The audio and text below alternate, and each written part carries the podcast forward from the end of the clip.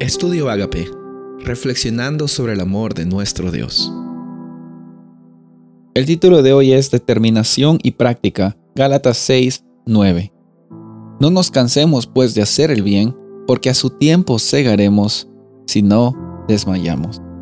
En todo el capítulo de Gálatas, bueno, específicamente desde el versículo 1 hasta el versículo 10, encontramos formas prácticas en las cuales nosotros podemos testificar al mostrar nuestra experiencia espiritual no con las palabras que decimos, sino con las actitudes y acciones que nosotros tomamos. Dice aquí en el versículo 2 que tenemos que sobrellevar los unos la carga de los otros.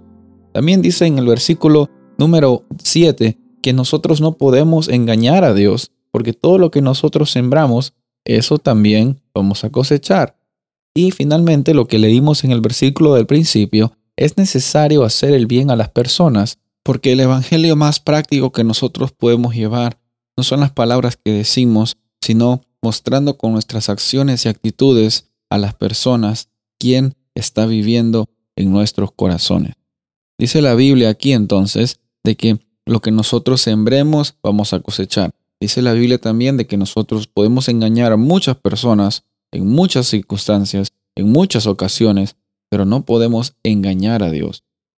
Cuando estamos estudiando la Biblia, tenemos que reconocer de que la experiencia y la interacción que nosotros tenemos con la palabra de Dios muchas veces no es fácil. Y la verdad que las cosas más grandes en esta vida requieren mucho esfuerzo, requieren mucha consistencia, requieren eh, tener el compromiso necesario para salir adelante y para considerar de que el premio y la recompensa es grande. Muchas recompensas grandes tienen por detrás un esfuerzo muy grande para que lleguen a ser totalmente realizadas. Entonces, cuando estamos viendo la Biblia y cuando estamos estudiando de la palabra de Dios, puede venir la tentación de desanimarnos o de simplemente decir, mira, esto es bastante, pero tenemos que ser determinados.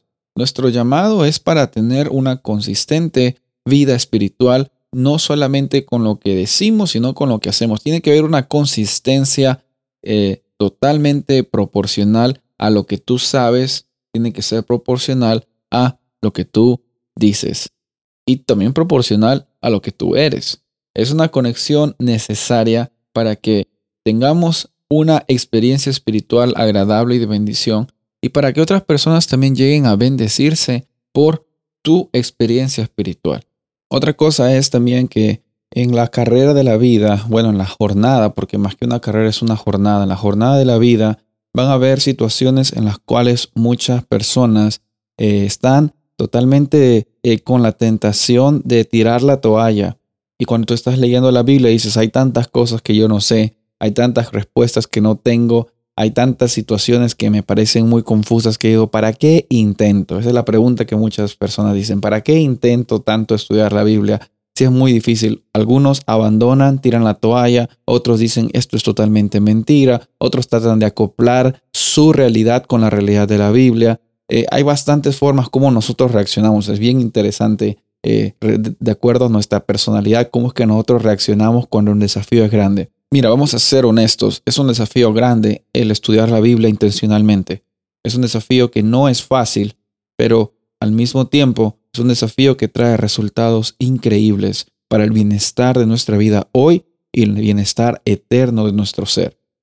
Cuando estamos leyendo la Biblia, no solamente estamos leyendo un libro que nos informa, estamos también experimentando sobre un Dios que nos transforma. Y en esta ocasión, el llamado para cada uno de nosotros en la Biblia es poner en práctica lo que nosotros decimos creer y poner en práctica también nuestra vida para salir adelante a pesar de las circunstancias difíciles, considerar de que tenemos que ser determinados, tenemos que ser consistentes y Dios va a bendecir nuestros esfuerzos, no por los esfuerzos de por sí, sino por la disposición y la humildad que ya habíamos mencionado, en el cual Él puede actuar de forma más poderosa.